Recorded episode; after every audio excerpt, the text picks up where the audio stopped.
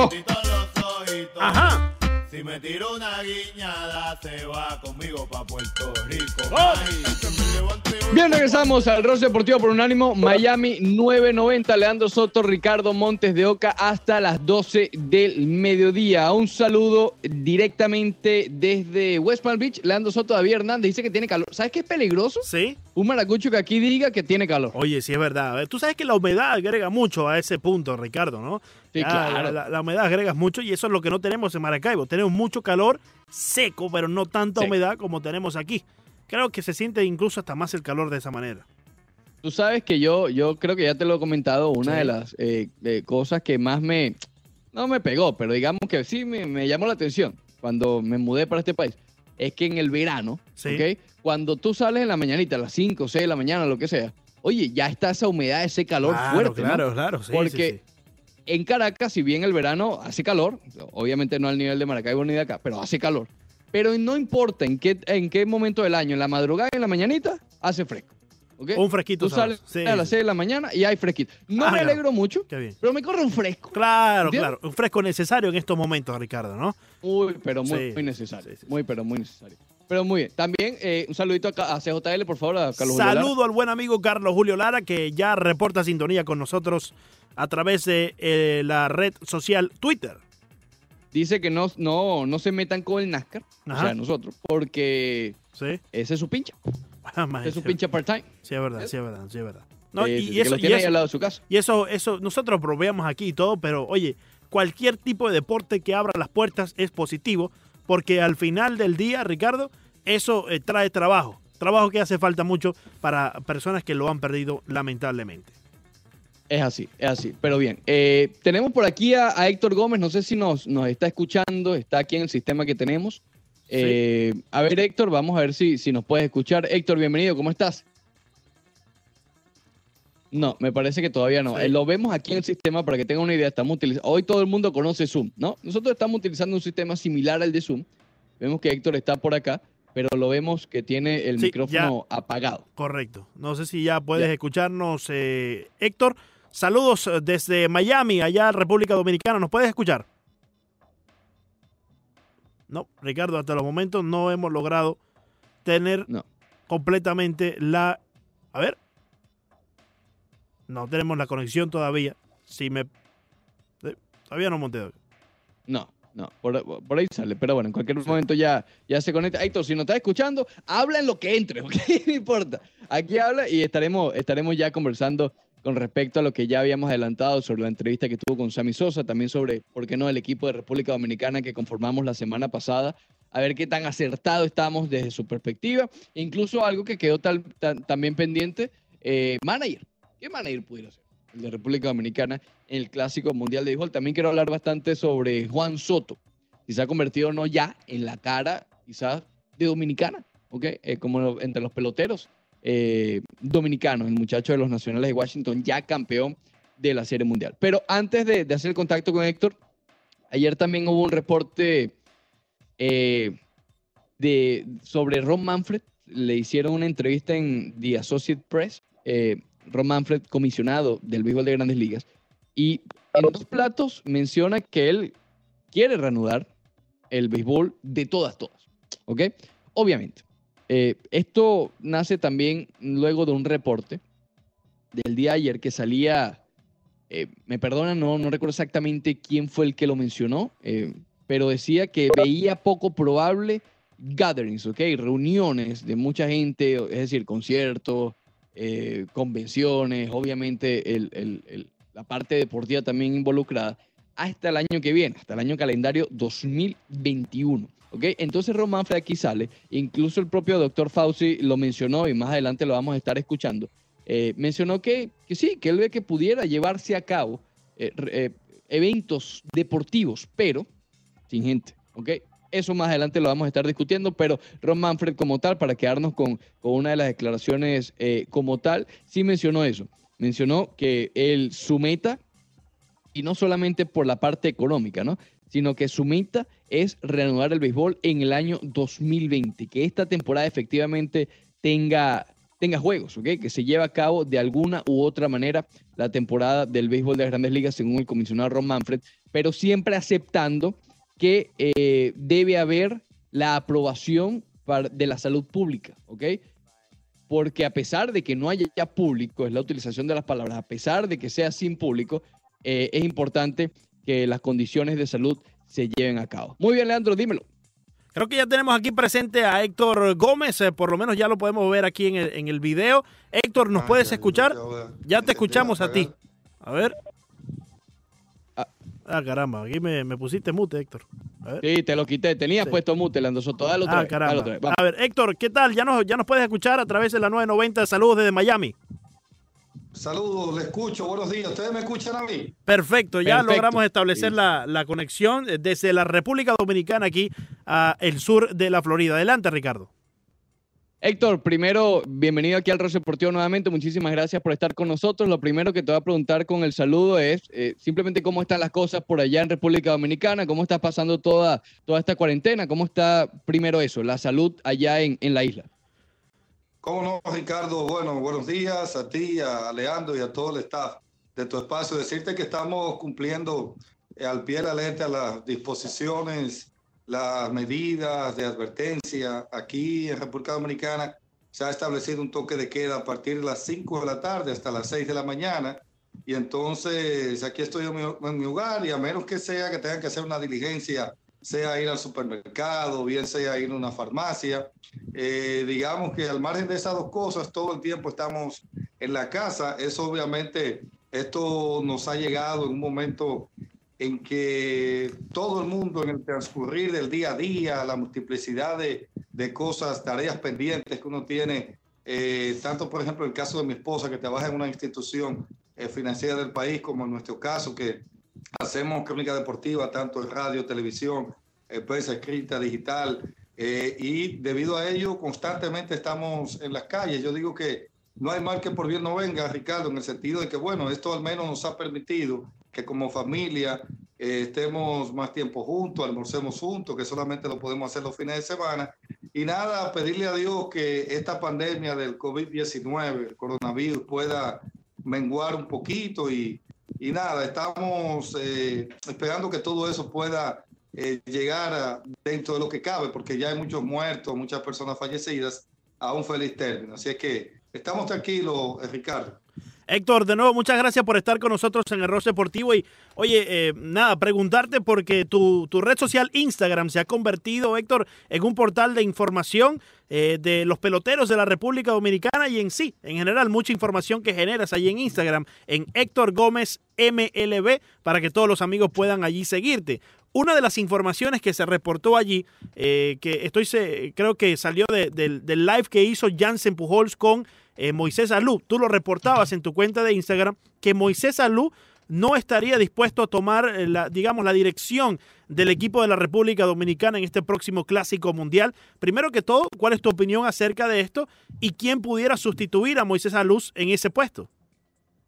¿Cómo no? Bueno, eh, en el caso de Moisés, todo el mundo sabe el extraordinario trabajo que ha hecho, su liderazgo, ese clásico 2013 donde ganamos invicto, ganando los ocho partidos y que Robinson Cano tuvo una actuación muy destacada, así como también Fernando Rodney. Definitivamente yo pienso que no hubo un buen manejo desde el punto de vista de lo que es la FEDOBE, que es la Federación Dominicana de Béisbol, que es la que tiene la potestad de definir, designar quiénes serían eventualmente los candidatos, tanto como a General Manager como también a, a Manager. En el caso de Moisés, ya antes de esa entrevista que le hizo al brillante colega Jansen Pujols, ya le habían puesto en manifiesto una, un par de semanas atrás en el hermano espacio Grandes en los Deportes, programa de radio donde está eh, nuestro orgullo Enrique Rojas, está Dionisio Soldevila, Carlos José Lugo, Kevin Cabral, y ya Moisés había dejado entrever que las relaciones no estaban del todo bien con eh, Juan Núñez, que es el presidente de la Federación Dominicana de Béisbol, y el caso del gerente general del mismo, de la FEDOBE, Amado Isnina. ¿En qué sentido? Moisés dijo que hasta ese momento prácticamente nunca ellos le habían llamado y no se habían comunicado. O sea, ya eso hasta cierto punto daba avisos de que la cosa no estaba bien. Y bueno, ya en ese en vivo que hizo con Jansen Pujols, dijo que todavía lo llaman, él no va a aceptar el puesto. Muy lamentable porque ya Moisés tiene un nombre ganado, una reputación, aparte del extraordinario jugador que fue, que si no hubiese sido por esas lesiones que le afectaron notablemente su desempeño. Moisés, estamos hablando que es un hombre que batió más de 300 en Grande Liga, 303, 332 cuadrangulares, más de 2.000 hits, más de 1.000 anotadas, 1.000 empujadas, sino también ese legado familiar desde Felipe Alou, su papá, que fue el segundo dominicano en debutar, eh, después de Virgil, que debutó el 23 de septiembre de 1956. Don Felipe debutó en 1958 y fue el primer jugador estrella dominicano, jugador de posición, porque vino ahí la figura de Juan Marichal en 1960, quien debutó el 19 de julio de 1960. Entonces, entre los posibles candidatos, Leandro, que emergen, está el caso de mi hermano José Gómez, que es el actual gerente aquí en República Dominicana de los Leones del Escogido, Okay. y quien había sido el, el- el asistente de Moisés en los pasados clásicos mundiales de béisbol. Ese es mi hermano de sangre. Aquí se estila mucho decirle mi hermano a alguien que tú tienes buena Sí. amistad. Pero José es hermano mío. Eh, es el tercero de, el cuarto, perdón, de seis hermanos que somos. Y no es porque sea mi hermano, un joven con una gran capacidad eh, analítica. José es un experto en estadísticas de última generación, lo que se denomina como sabermetría. Él es uno de los candidatos que, que emergen ahí a sustituir a Moisés también. Sí. La gente está en una encuesta que hice hablando de figuras de la talla de un Pedro Martínez, un David Ortiz, Manny Acta. O sea, yo pienso que entre esos cuatro está eventualmente quién podría ser el candidato. Eh, David Ortiz, Pedro Martínez, se habla también de Manny Acta y de mi hermano José Gómez. Esos son los principales cuatro candidatos en estos momentos, Leandro. Puro caballo, realmente. Sí, sí. o sea, imagínate. Hay, de dónde escoger, por lo menos, Ricardo. Bastante de Sí, dónde escoger. sí. Sí, sí. Oye, Héctor, estuvimos, a ver, en estos días, obviamente, ante el- la postergación del béisbol, hemos estado, eh, como todos, ¿no? Analizando, recordando momentos claves en el béisbol, eh, eh, jugadores, obviamente, que nos hicieron eh, fanáticos del deporte. Y estuvimos hablando hace, hace un par de días sobre Sammy Sosa, ¿no? Y sobre su situación. Sabemos que tú estuviste entrevistándolo hace relativamente poco tiempo. eh, y, y queríamos preguntarte, ¿no? ¿Qué, qué te dejó esa entrevista? Sabemos que la- las relaciones con los cachorros de Chicago no quedaron del todo bien, se han intentado saldar un poco, pero sé que hay, hay, hay tema allí bien interesante con respecto a Sammy Sosa que en su momento, tal vez no solamente en Dominicana y no solamente entre los latinoamericanos, sino en el mundo del béisbol, eh, fue una de las caras de- del deporte, ¿no? Sin duda, sin duda, Ricardo. Esa entrevista con Sammy, eh, que fue el pasado sábado, la hicimos en nuestro espacio Z Deportes, en la emisora Z101, que es el principal medio de comunicación aquí en República Dominicana, en la cual fungimos como el editor deportivo. Eh, yo noté a un Sammy eh, como una persona mucho más espiritual. De hecho, en el transcurso de la, de la entrevista citó, hizo varias citas bíblicas, mencionó hasta el Salmo 11, en el sentido de que él nos dijo, y yo pienso que fue una de las principales noticias de impacto que surgieron con esa entrevista, que él está dispuesto a darle el primer paso, que no descarta, dijo textualmente, uno de estos años yo me voy a juntar con ellos en alusión a los Ricketts, los ejecutivos, los dueños del equipo de los Cubs de Chicago, y vamos a tratar de dejar esas diferencias que por una u otra forma, Sí. y ahí en ese contexto Ricardo dejó entrever que él estaba consciente que de parte y parte, y en lo que concierne a él de motus propio también, hubo algunas fallas en el sentido de que eh, cuando nos dijo que ya él no tiene ese orgullo, de que Dios le ha enseñado a, a que la persona no puede tener esa altivez, no puede privar de que yo soy fulanito de tal, sino que hay que ser humilde y, en ese contexto eh, yo pienso que eso fue una de las principales informaciones que nos facilitó Sammy Sosa, nos concedió en esa entrevista el pasado sábado. También habló de un caso que ha sido una de las, yo entiendo, las principales causas que hayan afectado, erosionado esas relaciones con los Cubs de Chicago. Ese último día con la organización, eh, se había dejado entrever como que Sammy se había ido del equipo antes de terminar el partido sin el previo permiso, el previo consentimiento del manager Dusty Baker. Y Sammy dijo que no, que eso no fue así. O sea, que él salió antes, pero previamente ya le había pedido el permiso a Dusty Baker. Lo, lo, dijo de forma categórica, muy puntual, de que por eso se fue, porque él le había pedido el permiso a Dusty Baker, aunque reconoció que al margen de, de que Dusty Baker le dio el permiso, él no debió eh, asumir esa actitud de irse antes de y nos admitió que quizás esto fue motivado que el equipo, al hecho de que el equipo estaba perdiendo una serie de partidos en forma consecutiva. Había un mal momento. Sí. Ahí nos dijo que estaba, eh, si se quiere, esto afectando las relaciones internas de él eh, hacia Dusty Baker y Claro. eh, de Dusty Baker hacia su, hacia su jugador. O sea, había un mal momento. Y, y es penoso. Una de las preguntas que le hice también a Ricardo Sam. Tú sabes que él está, este año fue su octava aparición en las papeletas de, por parte de la Asociación de Escritores del Béisbol de Norteamérica, que apenas obtuvo el 8.5%.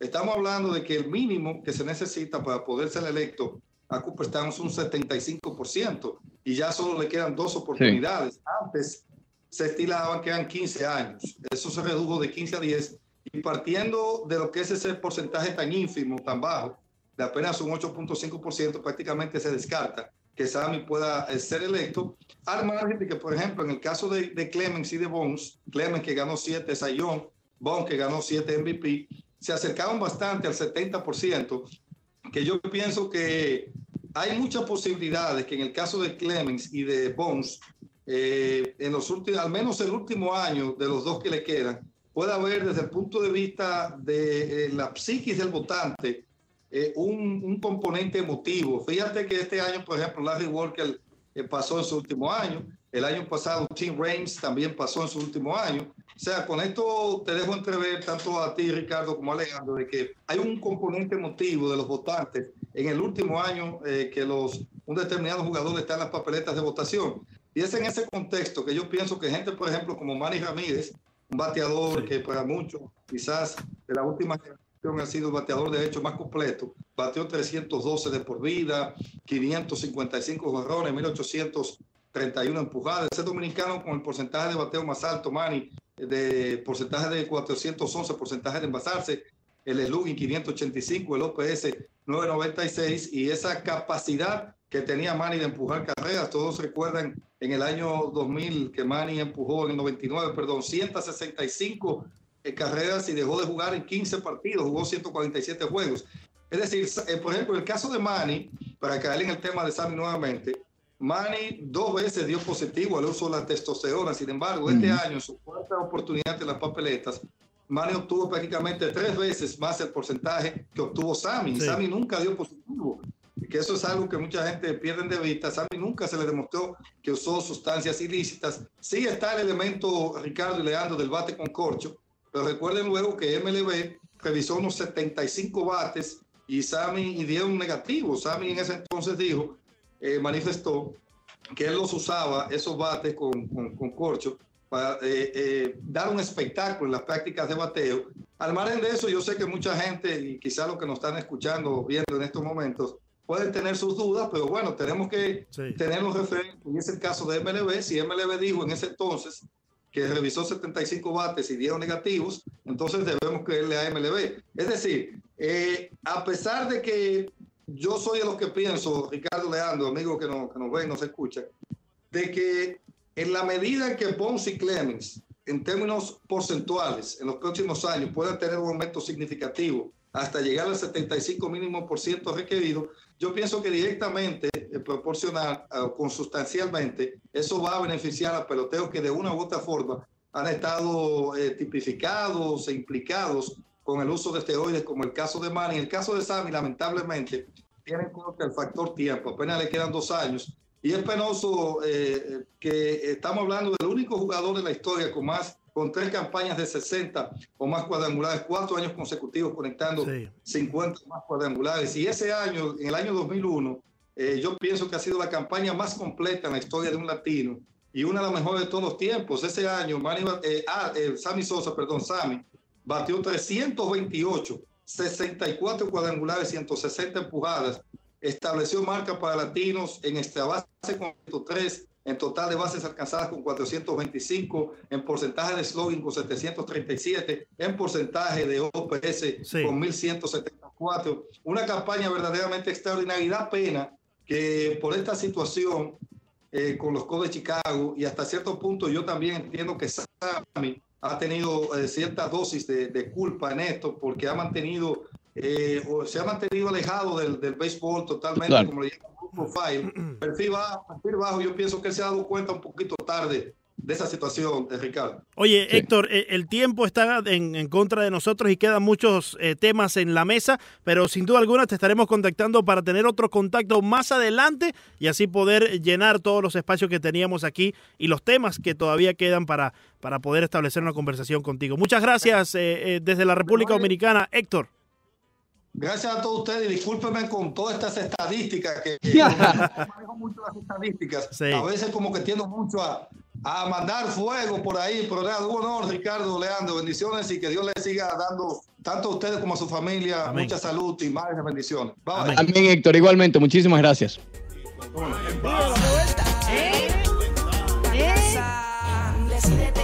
¡Vamos! Estamos escuchando hoy, estamos escuchando música eh, antigua, Montevideo, contra el olvido.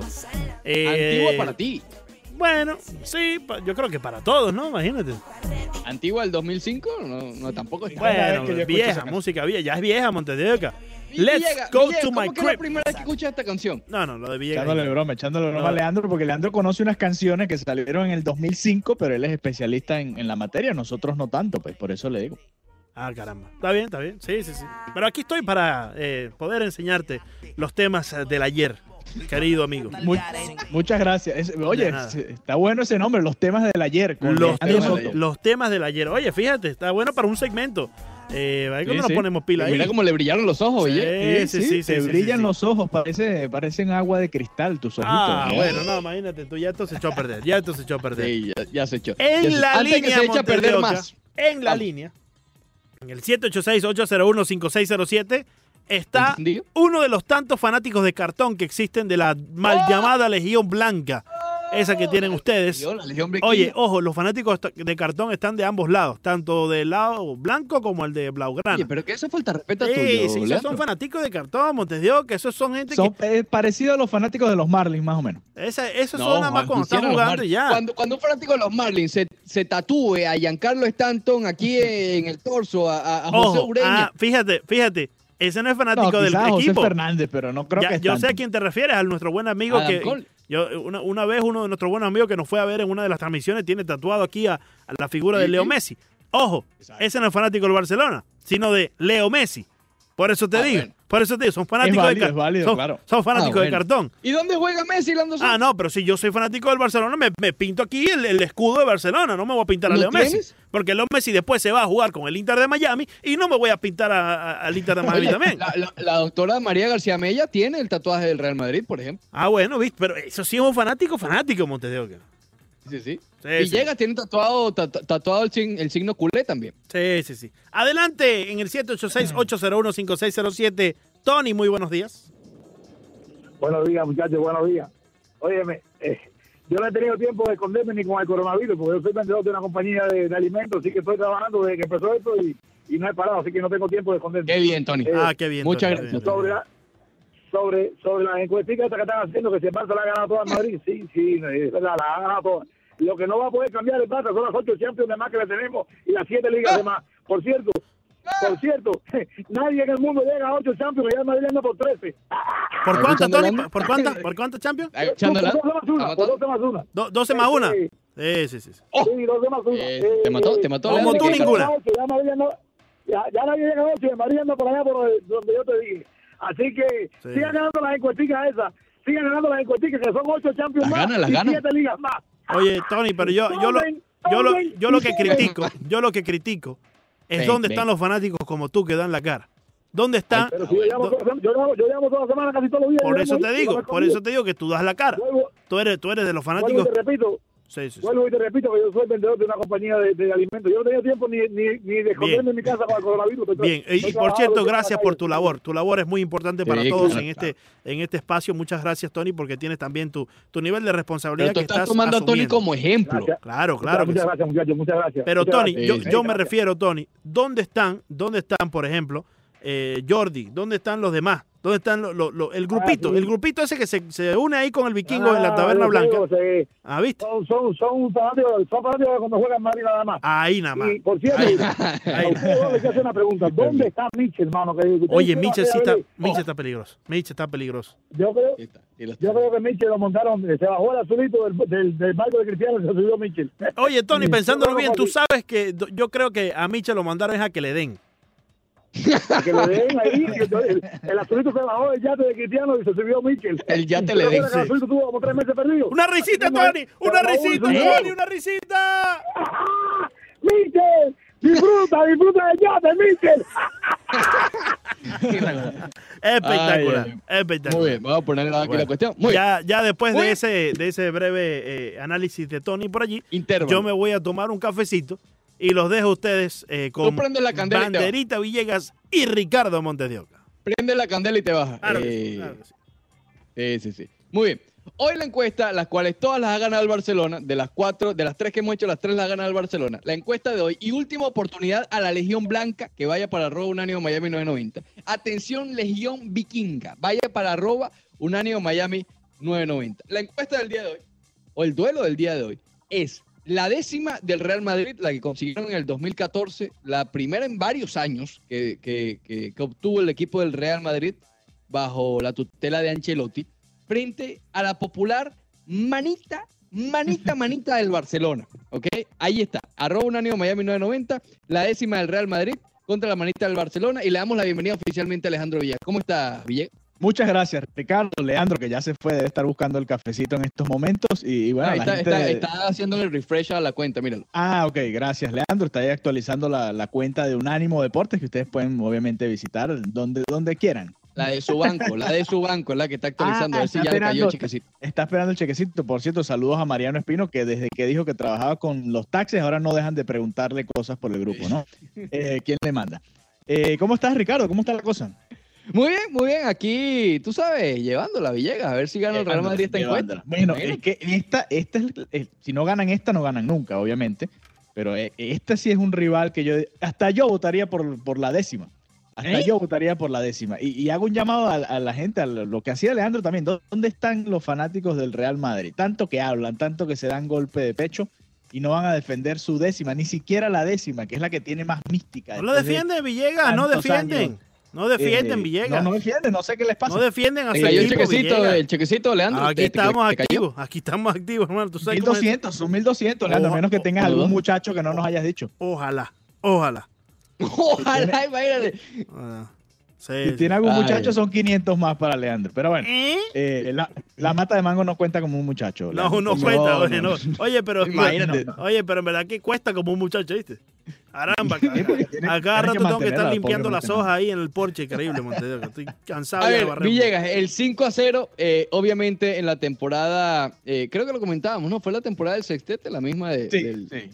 Y además había 5 a llegado, estaba recién llegado Mourinho, además. Venía a tratar de, de frenar al, al Barcelona y se llevó esa goleada en el primer duelo, que eso, eso además es, es- es algo que le da un poco más de morbo, ¿no? Era la primera vez que, que venía Mourinho después de haber eliminado al, al Barcelona, perdón, con el Inter de Milán en la Champions. Vuelve al Camp Nou en este primer enfrentamiento. Además, los dos venían muy bien, Barcelona y Real Madrid. Y se esperaba un duelo sumamente parejo y termina en, en esta manito de- del Barça. Y sabes qué es curioso? Que ese equipo de, de la manito del Real Madrid, la que recibió el Real Madrid, es Ajá. muy similar al equipo de la décima, ¿ok? Eh, Sí. Bastantes con las bases. A ver, vamos a repasarlo rápidamente. Casillas, Sergio Ramos, Ricardo Carballo está en ese momento, Pepe, Marcelo, Kedira, Xavi Alonso, Osil, Di María, Cristiano y Benzema. ¿Ok? Ahí básicamente estamos hablando de, de un buen equipo, a diferencia del que analizamos la semana pasada o hace dos semanas, no recuerdo, del 6 a 2, que veíamos que el Real Madrid, vaya que todavía estaba lejos, ¿no? Sí, y era otro equipo, estaba hasta, hasta Robin estaba jugando en, en aquel entonces la sana de, de Array, que, que ni siquiera nos, nos acordamos ahora, ¿no? Eh, pero interesante que de este, este 5 a 0, eh, incluso del lado del Barcelona también hay nombres extraños, porque ese día jugó Boyan, por ejemplo, el quinto gol lo hizo Jeffrey Suárez, ¿te acuerdas? Oh, se desapareció eh, y, y ese día Casillas paró Gran varios. venezolano. Sí, exacto, venezolano, compatriota, orgullosamente nacido allá en, en Venezuela. Tú.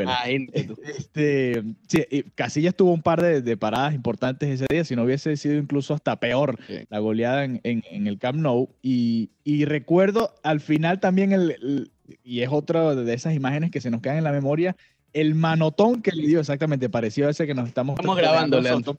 Eh, sí, se ve bonito eso que, Sí, sí, que pusiste ahí. Eh, y se va a ver bien, lo pueden ver después en, en el Facebook, imagino. En, todos En lados, YouTube, en todos lados, Instagram, en todos lados. Los lo, que nos, lo que nos enseña Leandro Soto en su material de producción. Eh, y recordamos el manotón que le da Sergio Ramos a Puyol al final del encuentro después que le hace la falta a Lionel Messi. Una de las bueno, imágenes horribles, ¿no? Sobre todo para los que son seguidores de la selección española, ver a los dos capitanes peleándose por un clásico. Claro. Eh. Te desconcentraste, no, Ricardo lo perdimos, lamentablemente. Leandro, Leandro lo logró. Leandro, Leandro lo logró. Por primera vez lo logró. Eh, sí, ya, ya tú decías que la alineación del Barcelona eh, era, no era la usual, no era la más potente. Es a lo que, a lo que vamos, insisto, y eso lo refleja el socio Jeffrey. Pero obviamente igual sigue siendo una tremenda alineación. Salieron con Valdés, Alves, Puyol, Piqué, Avidal, Busquets, Iniesta y Xavi en el medio. ¿Te acuerdas de esa época? Imagínate, ahora es Rakitic. Eh, Pedro, Messi y Villa. ¿Ok? Eh, un equipazo, Villegas, vamos a estar sí. Y Pero- no pero más fue la parte- que también ganó la Champions. Sí, Eh, pero, pero cuando tú ves en el medio campo a Xavi, Iniesta y Busquets, Sí, no, ese es el mejor, Arthur. el mejor mediocampo de, de este siglo, por lo menos. Vamos a esperar a ver qué sucede.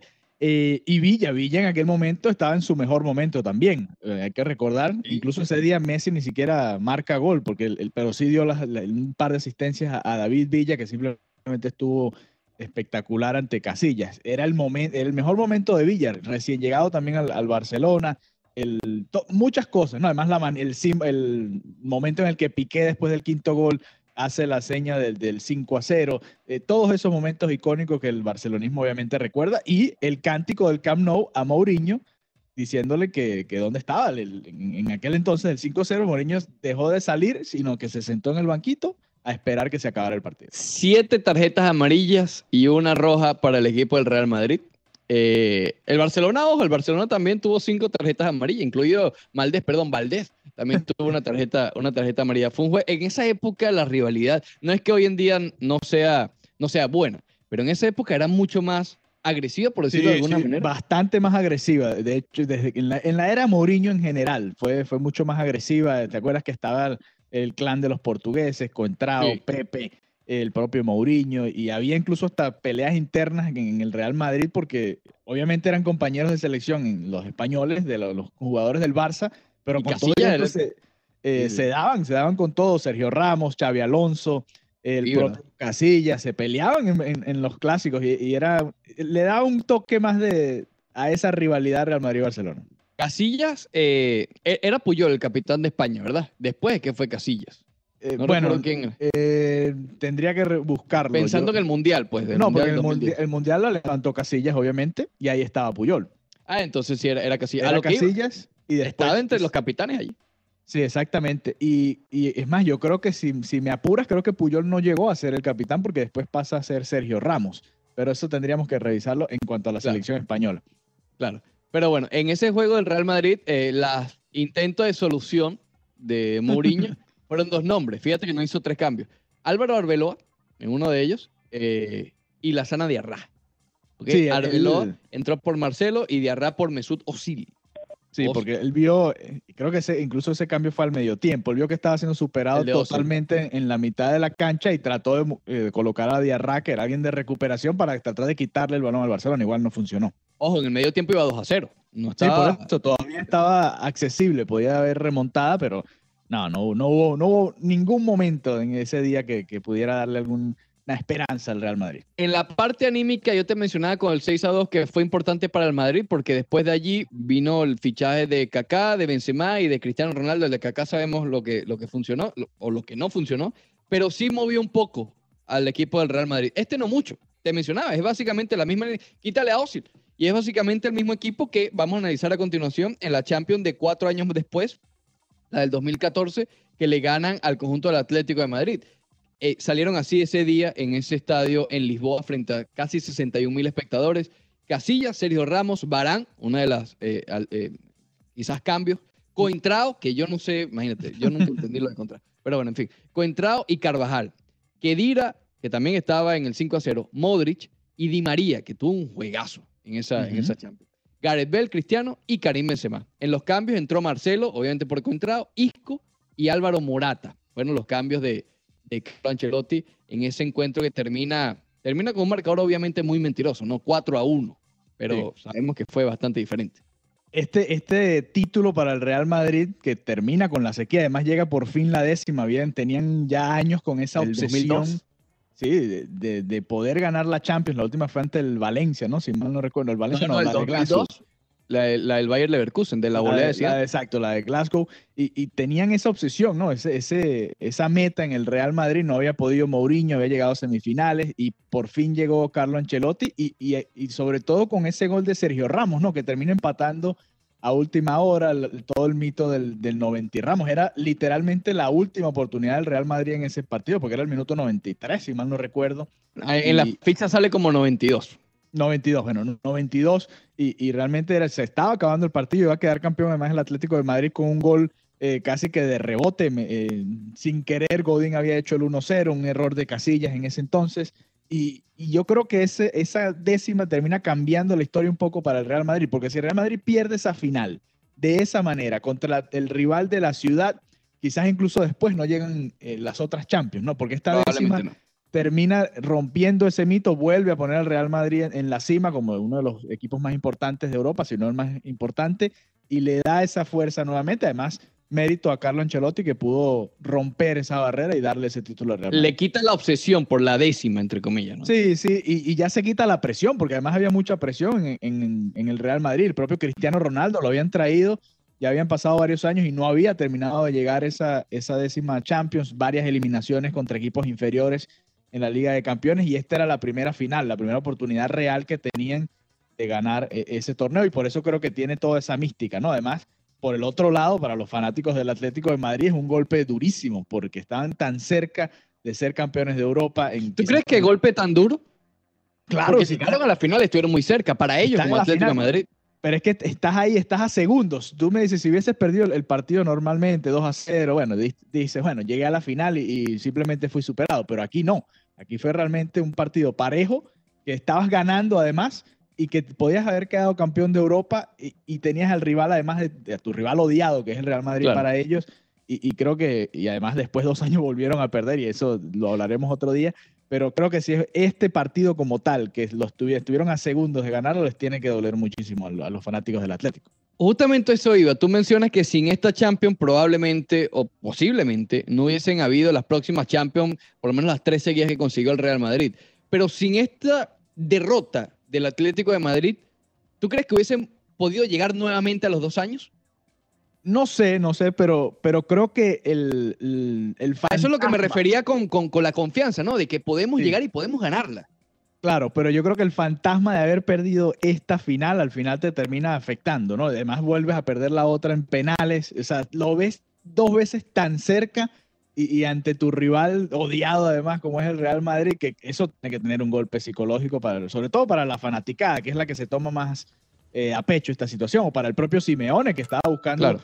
Eh, llegar a la, a la cima con este equipo y todos los años que le costó armar el equipo de alguna manera para poder llegar a- hasta estas finales. ¿Qué Después de ese gol de Ramos, Sí. bueno, lo demás es historia. En el Ah, minuto no. 110 Gareth Bale mete gol. A los 8 minutos Marcelo mete el tercero y Cristiano termina de ponerle eh, la cereza al pastel en el minuto 120 con el gol de penal que le termina poniendo cifras definitivas a la décima Champions del. Real Madrid. Y mira cómo el amuleto Increíble. blanco disfruta. Mira Oh. cómo baila el amuleto blanco. Oh. Primero se tiene que quitar el mute el amuleto blanco antes de celebrar. antes de celebrar. Tiene que quitar el mute para que celebre. A ver, amuleto. Eh, ya, Dime, ya- ya ter- Leandro. ya terminaron. Ya terminaron. Despertaste del sueño de la décima. No, no, increíble, increíble. ¿Qué Ustedes, soñaste, Leandro? no, no, eh, mándeme una grabación de ustedes para ponerla en la noche y podemos dormir bien, porque hermano. No, ahí, ahí está la Qué grabación, la vas a ver, no te preocupes. qué buena dormida, qué buena, qué buena dormida, chao. Es increíble. Tienes una lagaña aquí, Sí. Leandro. Qué, qué- qué clase, qué No, buena, no, sí, sí, sí. qué buena dormida, chao. Este, este es un segmento, un poquito acá. este es un segmento patrocinado por el Snoozer, ¿no? Siempre, siempre. Brought Siempre. to you by. Brought to you by el Snoozer.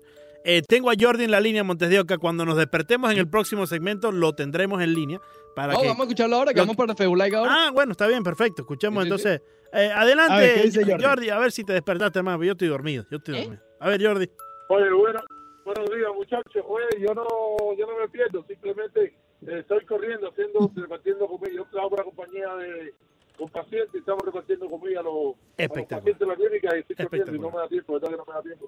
Eh, aproveché hoy para, para, porque ustedes, es lo que dice Tony, muchos, muchos, mu- ganan mucho, ganan mucho, ganan mucho en, la- en los programas de radio, pero son, son 13, 13 champions. ¿Cuántas? ocho diferencias ¿Eh? y siete de, de la diferencia de, la- de la liga. Entonces, yo no sé qué están hablando. Y ojo, ojo, ahorita, ¿sabes? ahorita aparece un, un barcelonista diciendo que fue en el minuto 70, eh, 127 los goles. No, fue el minuto 92 con 47 ayer. Oye, Jordi, 92 con Jordi, 47. Jordi, mándale un saludito ahí a Mitchell, por favor, que está.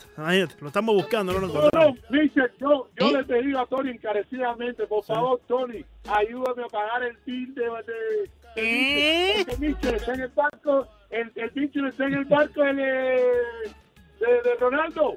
Es lo que dice Tony, bajó el otro y subió este, entonces están ahí, están...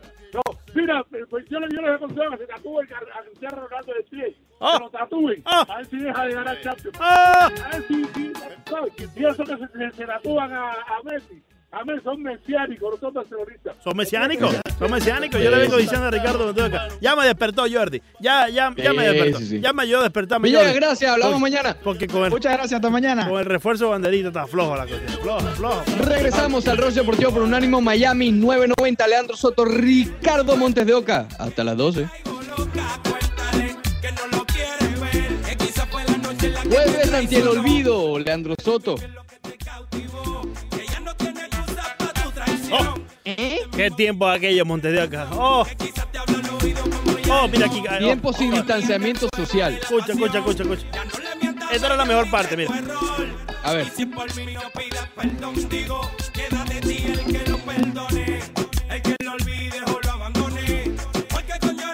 Dime, dime, Dani. ¿Qué dice Omarito? ¿Eh? ¿Cómo, Leandro? Y esa hebilla pulida. Oh, espectacular. Espectacular, Montes de Oca. Ni un susito No había había allí, una mejor Ni un canción. susito. Ni susito. Mira, para allá. Eh, espectacular. No Mira, habría, no había una mejor canción para bailar que esta, Montes de Oca. No había una mejor. No, no había. No había. Ni la habrá. Y la habrá probablemente. Es verdad. Muy bien. Don Omar, pendiente. dile. eh, un desfile de audios que uno está más interesante que el otro, Leandro Soto. sí, eso sí es correcto, Oca. Desde el doctor Fauci, aquí No. que se tiene. ¿Cuál quieres escuchar primero? Vamos por- No, vamos con el socio Fauci. vamos con socio Fauci. Vamos con Y Fauci. después que- con, con- con el GOF. A ver, a ver qué dijo Fauci, el doctor Fauci, eh, aquí en Arroyo Deportivo. NFL right after that.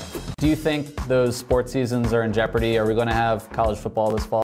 There's a way of doing that. Nobody comes to the stadium. Put them in big hotels, you know, wherever you want to play. Keep them very well surveilled, namely a, a surveillance, but have them tested like every week and make sure they don't wind up infecting each other or their family and just let them play the season out. I mean, people say, well, you know, you, you, you can't play without spectators. Well, I think you probably get enough buy-in from people who are dying to see a baseball game. Particularly me. I'm living in Washington. We have the world champion Washington Nationals.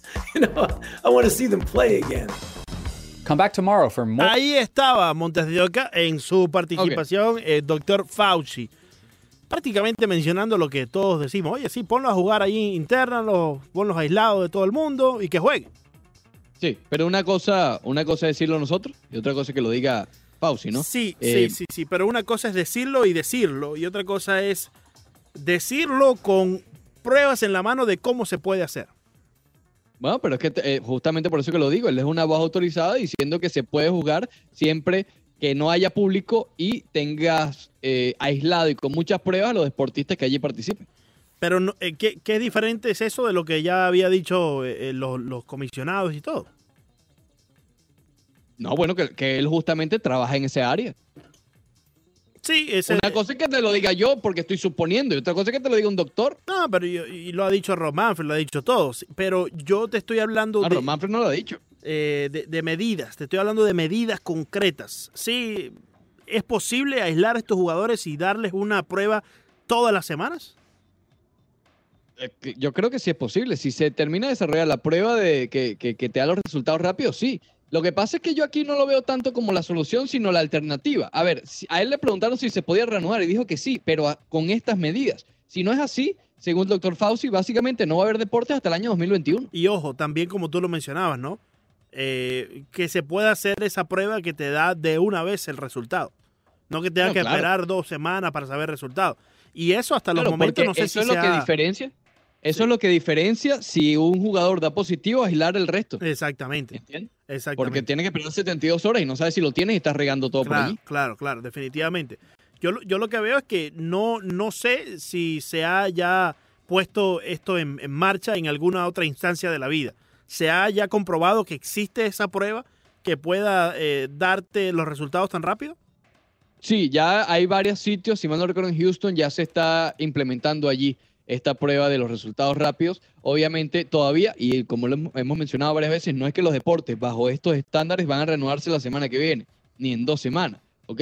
De aquí a cuando ya el plan sea sólido de cualquiera de, de, los deportes, ya sea de baloncesto, de béisbol, de NASCAR, de lo que sea, ya esta prueba debe estar ya eh, más que probada, valga la redundancia, ¿no? Sí, sí. Más- ya va a, va a haber Más pasado varios, experimentada, más que experimentada. Como, debiera, como debiera estarlo, por ejemplo, la zona de strike electrónica antes de implementarla. Pero bueno, Pero me quedo, me quedo con eso, para ignorar tu comentario, me quedo con eso de, de- de que si no es así, no va a haber. Sí, sí, no, definitivamente, definitivamente es y como tú dices, oye, te lo- por más de que nosotros probemos que el socio lleva ahí 40 años y que al final del día está ahí en el cargo por una razón y él tiene la, la potestad de decir, oye, sí se puede, no se puede y por lo menos aquí le da una esperanza porque alguien que está ahí al lado del catire dijo, sí se puede. Exactamente. Eso, aunque el Catire le ha lanzado su, su venenito No, también. no, sus- y al revés. Este Pero, tam- no, y al- ¿A quién no? No, y al no, no, pero espérate, espérate. No, no, no, espérate. Ven, ven, ven, ven, ven. ven. El Catire sale a decir algo y el socio Fauci, dos horas más tarde, sale a decir lo contrario. Digamos que en, e- en este tema en particular, me inclino para el otro lado. No, y en este tema particular parece ser que también están de acuerdo, el Catire y Fauci aquí. Porque Sí, sí, sí, con esto sí. lo- los dos están de sí. acuerdo con que el deporte puede regresar y debe regresar. Sí, sí, sí. Eh, hablando de todo ese grupo, eh, el socio Ron DeSantis Ah. ayer volvió a hablar sobre los deportes. No, imagínate Vamos a escuchar No, qué no. fue lo que dijo oye, el socio Oye, Ronnie, Ron Ronnie. ¿Lo Ronnie, tienes allí? Espérate, déjame buscar. No, a Ronnie no lo tengo. ¿Tú me enviaste a Ronnie, Montego? Sí, te envié, pero por. Twitter. No sé si se te abra el Twitter. No, no, ya lo vamos a buscar a Ronnie eh, mientras tanto eh, para poder eh, tenerlo aquí con ustedes. Pero sí habló. Bueno. Habló el señor Ron DeSantis, gobernador de, de la Florida. Básicamente lo que dijo fue sobre el NASCAR. Pero entonces, si no tenemos a DeSantis, tenemos otro que también habla sobre la renovación de los deportes. Estuvo hablando Jeff Passan y Brian Windhorst, uno de la NBA y el otro del béisbol de grandes ligas, de ambos los planes, cómo se están llevando a cabo cada uno de ellos. ¿Los ti- ¿Tienes esos allí? Vamos a escuchar. as the NBA's regular season came to a halt exactly five weeks ago. And Brian, what will it look like if the NBA season does eventually resume here? What, what Dr. Fauci just said, and I, I'm not so sure why this is so much of a shock. It seems to me there's a little bit of a disconnect in this country when people think about the return of sports and the return of sports with fans. Those are two separate, not equal, and probably very distant thresholds. And so when you talk to folks who are looking at this and, and examining this, it's it's not in necessarily in arenas, it's not necessarily in stadiums. It's wherever you can do you can go to protect players. And so I even saw that Mayor Garcetti from Los Angeles today was quoted as saying that he doesn't see sports returning until 2021. He means mass gatherings with sports. Mass gatherings were the first thing to go away. The first thing we saw before schools and leagues and everything else was the ban of mass gatherings, and mass gatherings will be the last things to probably return. We saw an event uh, recently, the WWE. They had an event uh, without fans, recently declared an essential business in Florida. What role could that decision have on the NBA?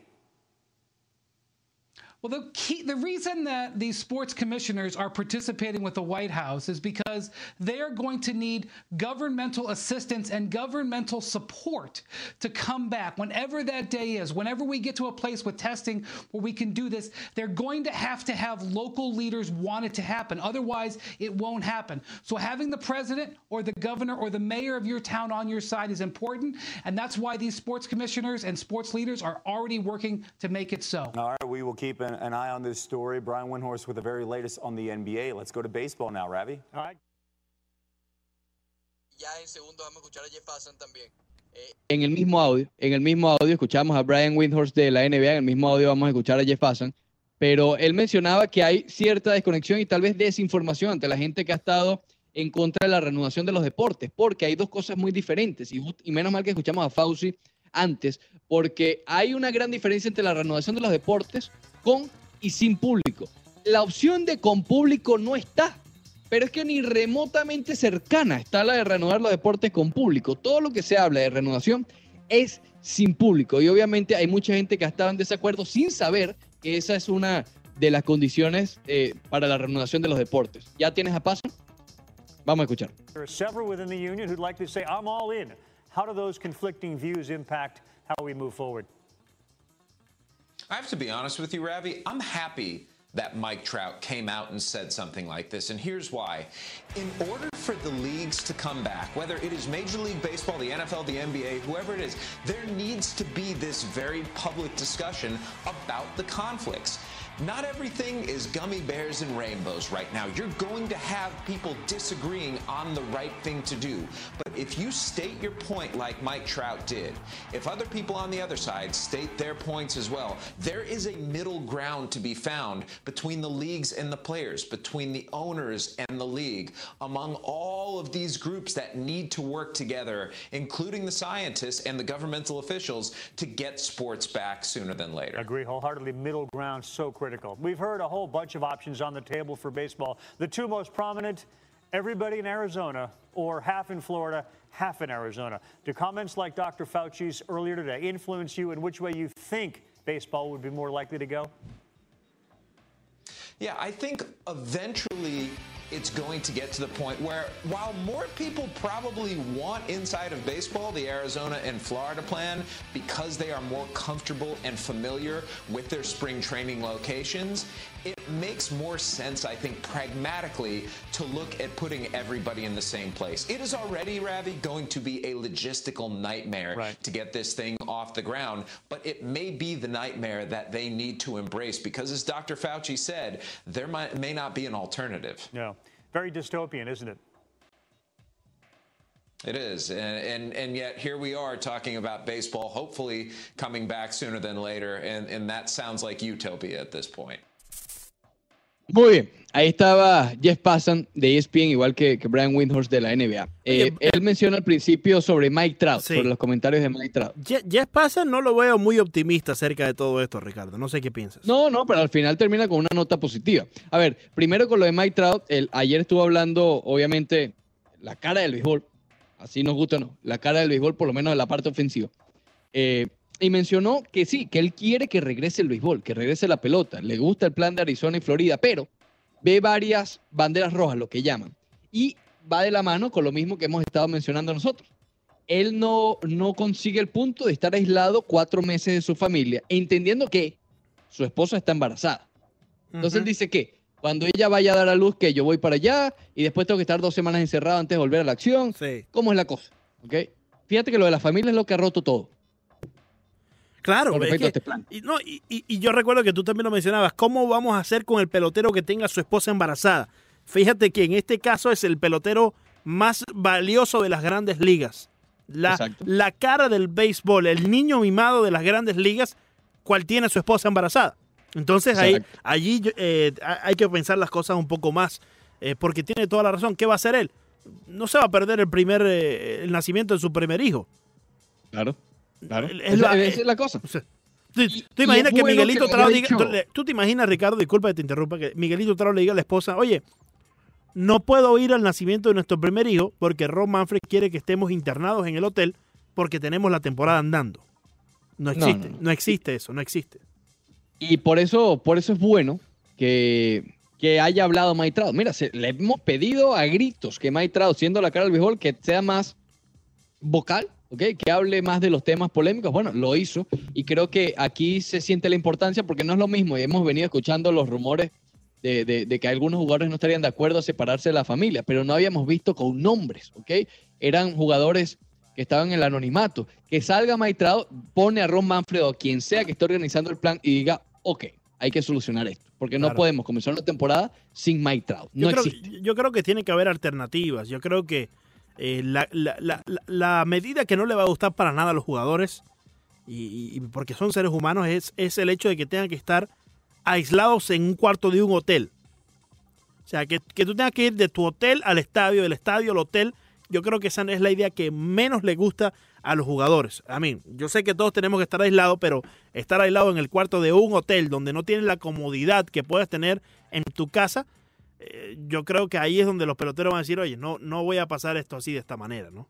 Lo preocupante, y ahí lo mencionaba Pasan y también lo mencionábamos sobre lo de Fauci, es que por lo menos del plan de Arizona y o Florida, no hay otra alternativa. O a ver, de, de los detalles dentro de ese plan sí pueden ser cambiados, pero el plan de jugar en Arizona y o en Florida, creo Sí. que es eso o nada. Claro, claro. eh, eh, es jugar o en Arizona solamente o jugar tanto en Arizona como la Florida. Esos son los dos planes. Pero fuera, no, hay de, pa- no hay para otro lado. fu- fuera de allí no, no, hay, no hay otra cosa. Entonces, lo que yo sí te diría que se puede hacer, y ya tú lo tocabas, es modificar un poco el plan de jugar tanto en Arizona y en la Florida o solamente en Arizona. Y decirle a los jugadores, oye, miren, no vamos a obligarle a que ustedes estén internados en un hotel. Me parece inadecuado eso. Así que durante este tiempo de la temporada, busquen alguna vivienda donde puedan permanecer aquí en Arizona y o en la Florida, donde puedan estar aislados tanto desde su casa al estadio, tanto del estadio como a la casa, pero en esa casa. Tampoco, porque repito, si tú les dices, puedes estar aislado en donde tú elijas, donde tú escojas, muchos jugadores tienen casa en Arizona, debido a que ahí tienen el spring training. Otros tantos tienen Sí, casa en pero, los, Florida. pero los, los que tienen buena, tú sabes, Claro, no claro, todos. Claro, claro. Bueno, pero por eso te digo, es una opción. Es una opción para decirles, mira, pueden hacerlo, pero aislados en donde ustedes... le- Y claro, el equipo también tenga que, para los que no tengan la opción monetaria de poder hacerlo, El hotel. el hotel para aquellos, eh, digamos, los novatos más que todo, ¿no? Que son los que no tienen el, el dinero y la economía necesaria para poder ir a alquilarse una casa de 3, 4 cuartos para poder tener la familia allí, ¿no? Bueno, los novatos, Aaron Judge tendría que hacerlo porque él todavía no, tiene, no ha tenido su contrato grande. No, pero ahora, ahí, hay billetes, Montevideo, que al final han- bueno, pero Sí. cuidado. No, ojo, no yo, mucho. no, O yo- sea, claro, claro que sí, Pero- pero, no son millones como para comprar una casa. No, no, no. Yo, yo no estoy diciendo que la compren. Oye, que la alquilen, que busquen la manera. No sé. Hay, hay opciones. Hay opciones. Eh, que sea un subsidio también por parte de las grandes ligas que le ayude a, a tener esto. O el subsidio del equipo para poder alquilar la casa durante, no sé, cuatro meses. X, ¿no? Pero, por ejemplo, Aaron George ahí hay billetes. Montes, ¿Sabes cuánto billete está haciendo el socio con los, los anuncios y las publicidades y todo? Sí, pero es lo que voy. Todavía él no ha tenido su contrato Ah, no, multimillonario. Claro, no vamos a comparar el Eh, billete que tiene Mike Trout con el que tiene Aaron George. Este escenario que tú planteas, yo lo veo más plausible con el formato de Florida y Miami que jueguen en sus estadios de sprint training. Florida Porque y Arizona. fíjate, Florida y Arizona. Sí, ¿qué dije, perdón? Florida y Miami. No, no, no, Florida, Florida, Arizona, perdón. Sí. Pero me refería a, por ejemplo, la división de los Cardenales, Houston, Miami y ¿cuál es el otro? Eh, ¿Y los Mets? Exacto, que están todos en el mismo. Son cinco equipos que están. A ver, ya, se me. se- eh, lo- ah, nacionales. Nacionales, Houston, Cardenales, Marlins y Mets, que están en un radio de, de- de algunas cuantas millas. Sí, Ok, sí. Ahí sí. Y a lo mejor dentro de ellos, los que no estén con capacidad de tener una casa o de adquirirla, están en un hotel, pero insisto, no van a estar en un hotel chiquitico, ¿no? No, y a lo mejor todo el hotel, todo el hotel está para ellos. Claro, Digo claro. yo. Pero bueno, igual ejemplo- es una situación complicada. Por ejemplo, fíjate. Yadier Molina tiene su casa aquí en Florida. Jordan Bueno, no, césped. Ce- Césped, si te quieres ir muy lejos. Césped tiene su casa ahí cerca también. El propio Jo- Jordan Yamamoto, Montoya, que tiene su casita ahí en Júpiter. Oye, ya sé por qué. ¿Por qué fue? ¿Por qué fue? En estas investigaciones y todo, he dado Sí. que el hogar de Ron Manfred es Júpiter. Ah, no me digas. El socio se mudó al jefe. Ah, con razón, con razón. Bueno, entonces, ¿Entiendes? con más razón todavía, ¿no? ¿Por qué no permitirle a los jugadores que vayan a sus casas, que ellos tienen, aislados, que ellos también den su palabra de que va a ser de la casa al estadio, del estadio a la casa. Claro, ¿no? Yo, yo creo que eso sería una opción más viable, Claro. porque si tú le dices a Mike Trout que va a tener que estar encerrado en cuarto de un hotel con la socia embarazada, se vuelve loco. Se vuelve loco Mike Claro. Trout. entonces. Pero si tú le dices a Mike Eh. Trout y le dices, oye, puedes tener la oportunidad de aislarte donde tú decidas. En la casa que compraste allá en Arizona, eh, en una casa alquilada, en cualquier parte. Yo creo que Me quedo, más jugadores aceptarían. Me quedo con lo que mencionó Pasan y lo que nosotros también hemos venido diciendo, que las conversaciones en estos días han sido cómo reanudar el béisbol. Claro. Hace un par de semanas ni se sospechaba esto, ¿ok? Béisbol y todos los deportes, porque también hablamos de la NBA y hasta del NASCAR. No, el NASCAR, el NASCAR está filete. mon. La- eh, ¿sabes NASCAR esencial. ¿Sabes cómo está Nicky Pauli y el socio Flores? ¿Sabes qué está filete esto? Mira, Mira, Mira, pa' mira, mira, mira, allá, mira, mira, allá.